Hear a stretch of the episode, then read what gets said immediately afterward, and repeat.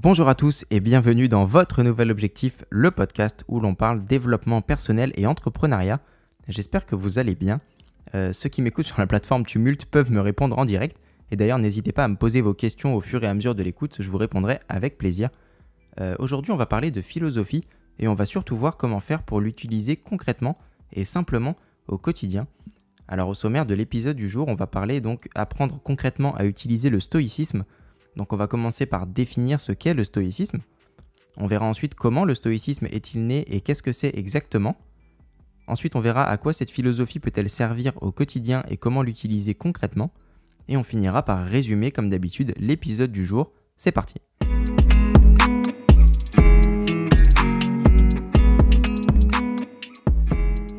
Alors on commence tout d'abord par euh, définir euh, ce qu'est le stoïcisme. Alors quelle est la définition qu'on nous donne? C'est euh, courage et impassibilité face à la douleur et l'adversité. Alors on voit bien à partir de cette phrase, déjà ça nous annonce un peu la couleur de ce qu'on va dire au long de cet épisode. Euh, et on commence directement avec notre premier grand point. Comment le stoïcisme est-il né et qu'est-ce que c'est exactement? Alors avant tout, euh, c'est une philosophie qui permet de se concentrer sur l'essentiel en supprimant une grande partie du superflu, mais ça on y reviendra après. On va commencer par un petit point historique sur la naissance de cette philosophie. C'est donc une philosophie qui a été développée en Grèce par Zénon de Kition vers 301 avant Jésus-Christ. Et le stoïcisme, c'est quoi à la base? Eh bien, c'était une école de philosophie qui a été active pendant plusieurs siècles en Grèce et à Rome. Et d'ailleurs, le nom stoïcisme provient de stoa, qui signifie portique en grec. Pourquoi portique? Eh bien, car c'est le nom d'un monument euh, à Athènes où Zénon et ses élèves avaient pour habitude de se réunir. Alors qu'est-ce que c'est exactement le stoïcisme? Comme on l'a dit, c'est une philosophie de vie. Et pour Épictète, euh, qui est un philosophe grec qui fut un des représentants majeurs hein, du stoïcisme à l'époque, euh, la souffrance ne vient pas des événements de notre vie, mais de nos jugements à leur sujet. On distingue alors deux thèmes centraux dans le stoïcisme. Euh, c'est des valeurs que tous les stoïciens s'efforcent d'intégrer autant que possible dans leur vie. ces deux objectifs sont la vertu et la tranquillité. Pour les stoïciens, euh, la vertu ne désigne pas, euh, un peu comme nous en fait, ils n'ont pas la même définition que nous dans le monde moderne de la vertu. Euh, ça ne désigne pas quelqu'un ayant des normes morales élevées, mais ça consiste plutôt à vivre une vie qui est alignée avec votre propre ensemble de valeurs. Et pour un stoïcien, la tranquillité, c'est un état psychologique dans lequel nous éprouvons peu d'émotions négatives, telles que l'anxiété, le chagrin, la peur, etc., mais plutôt une abondance d'émotions positives et en particulier la joie.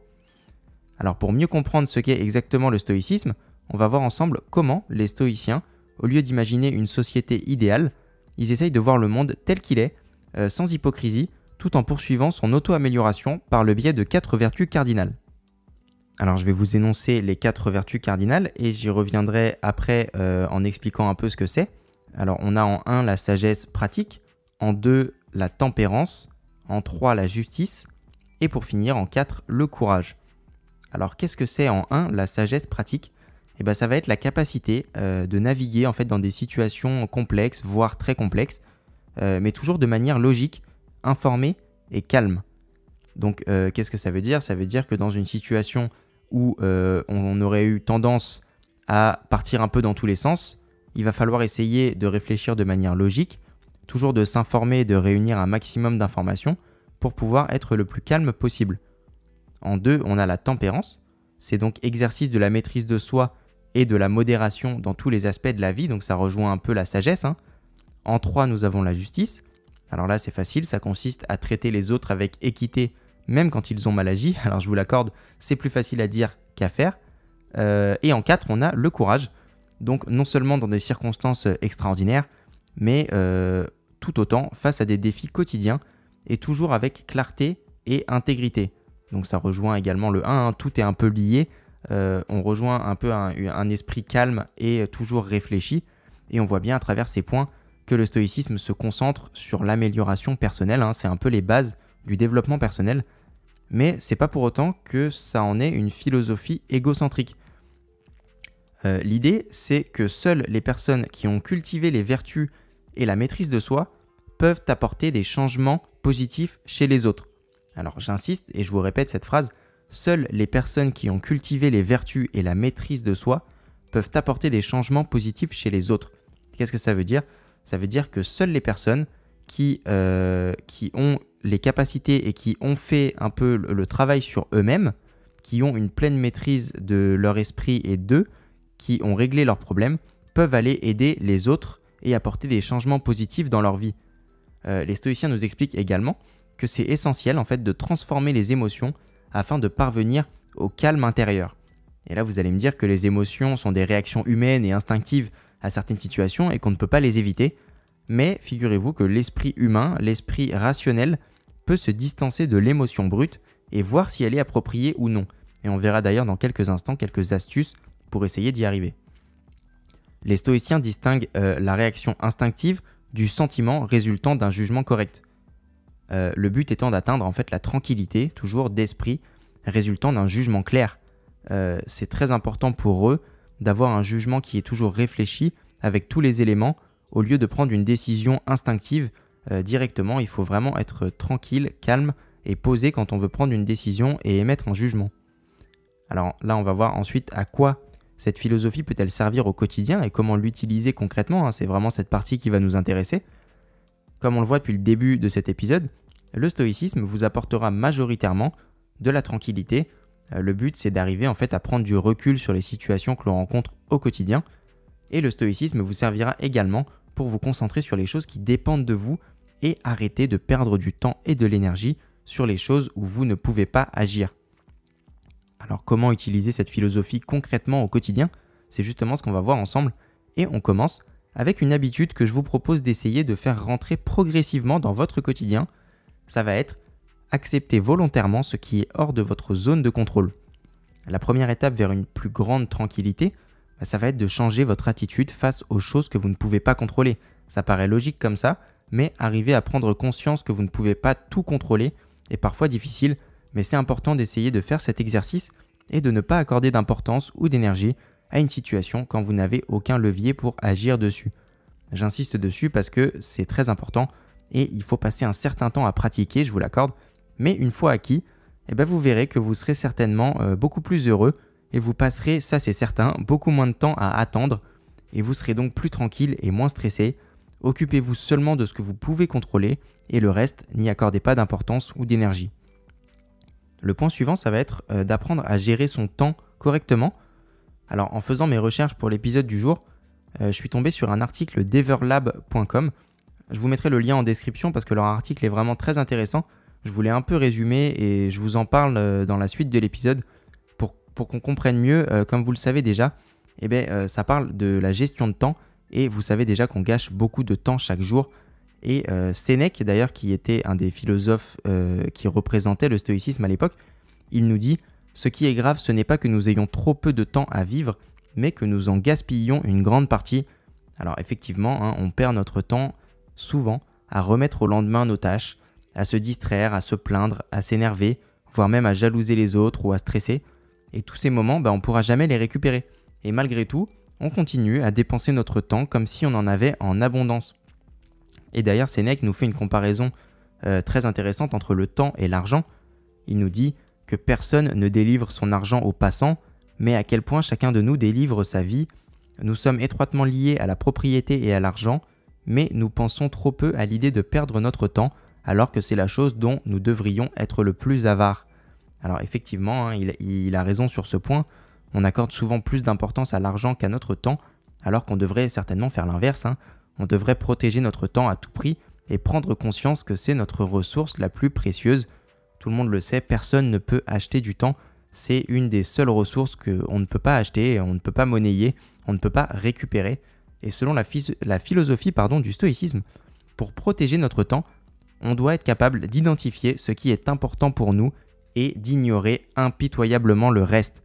Alors c'est pas facile à faire, hein, mais il faut être capable de prioriser et de, d'identifier ce qui est important pour nous.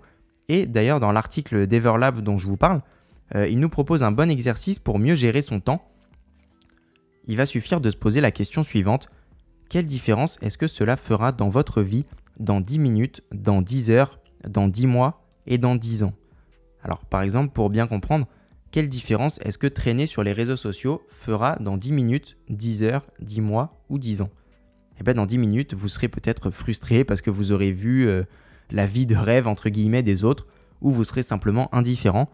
Et dans 10 heures, 10 mois et 10 ans, vous aurez très certainement, si ce n'est sûrement, oublié ce que vous avez vu, et cela ne fera aucune différence dans votre vie. Euh, un autre exemple pour bien comprendre, quelle différence est-ce que euh, si je regarde le JT par exemple, ça fera dans 10 minutes, dans 10 heures, dans 10 mois ou dans 10 ans? Et eh bien dans 10 minutes, je serai probablement un peu stressé et angoissé parce que les médias sont assez forts pour ça. Euh, dans 10 heures, j'y penserai peut-être encore. Dans 10 mois, j'aurai oublié, tout comme dans 10 ans. Et par exemple, quelle différence apprendre à programmer ou à coder sur un ordinateur fera dans 10 minutes, 10 heures, 10 mois ou 10 ans? Et eh bien dans 10 minutes, euh, je comprendrai peut-être une ou deux notions. Dans 10 heures, j'aurai peut-être avancé sur la création de ma première mini-application dans 10 mois, j'aurai certainement créé une solution complète. Et dans 10 ans, j'aurai pourquoi pas une entreprise. On voit bien là que quand on se pose la question des 4-10, donc 10 minutes, 10 heures, 10 mois et 10 ans, euh, vous mettez les choses en fait en perspective, euh, ce qui vous permet de mieux prioriser. Alors essayez de faire cet exercice chez vous, et ceux qui m'écoutent sur Tumult, euh, dites-moi dans le chat si cet exercice va vous aider à moins gaspiller votre temps. et pour ceux qui m'écoutent sur une autre plateforme, venez discuter avec moi sur Instagram, c'est toujours nouvelle.objectif.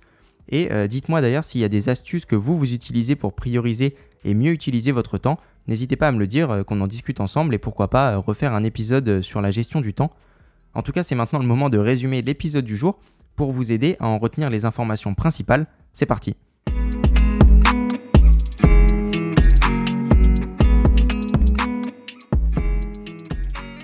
Alors pour résumer l'épisode du jour, on a donc commencé par définir ce qu'est le stoïcisme. C'est donc le courage et l'impassibilité face à la douleur et l'adversité. On a ensuite vu comment était née cette philosophie. Hein. donc c'était une école de philosophie développée en Grèce en 301 avant Jésus-Christ. Qu'est-ce que c'est exactement cette philosophie? Euh, On y distingue d'ailleurs deux thèmes centraux dans le stoïcisme. Hein. c'est la vertu et la tranquillité. Et l'idée est que seules les personnes qui ont cultivé les vertus et la maîtrise de soi peuvent apporter des changements positifs chez les autres. Et un autre point important pour les stoïciens, c'est de prendre des décisions réfléchies et non instinctives, et donc d'avoir un jugement clair. Et pour finir, on a vu deux petites habitudes à mettre en place dans notre quotidien. En un, c'est donc d'accepter volontairement ce qui est hors de notre zone de contrôle, ne pas accorder d'importance ou d'énergie à une situation quand vous n'avez aucun levier pour agir. Et en deux, on a vu comment mieux gérer notre temps euh, on accorde souvent plus d'importance à l'argent qu'à notre temps, alors qu'on devrait certainement faire l'inverse. On devrait protéger notre temps à tout prix et prendre conscience que c'est notre ressource la plus précieuse. Et pour ce faire, on peut se poser la question, quelle différence ce que vous êtes en train de faire fera dans votre vie dans 10 minutes, dans 10 heures, dans 10 mois et dans 10 ans? Voilà, c'est la fin de cet épisode. Merci d'avoir écouté jusqu'au bout. J'espère que cet épisode vous a été utile et euh, je suis très content en tout cas moi de vous avoir proposé euh, un épisode sur un thème un peu plus original. N'oubliez pas que vous pouvez toujours m'envoyer vos idées de thèmes à aborder, vos réactions, vos questions ou simplement venir discuter sur Instagram, c'est toujours nouvelle.objectif. Et n'hésitez pas à réagir dans le chat en direct sur l'application Tumult. En tout cas, si le podcast te plaît, n'hésite pas à t'abonner pour ne pas rater les prochains épisodes et à laisser 5 étoiles et un commentaire sur Apple Podcast pour aider au référencement et à le partager autour de toi, car c'est le seul moyen de le faire grandir c'est vous et vous seuls qui êtes les acteurs de ce podcast. Bon courage à tous pour la suite de votre journée et on se retrouve dimanche prochain à 16h pour le prochain épisode.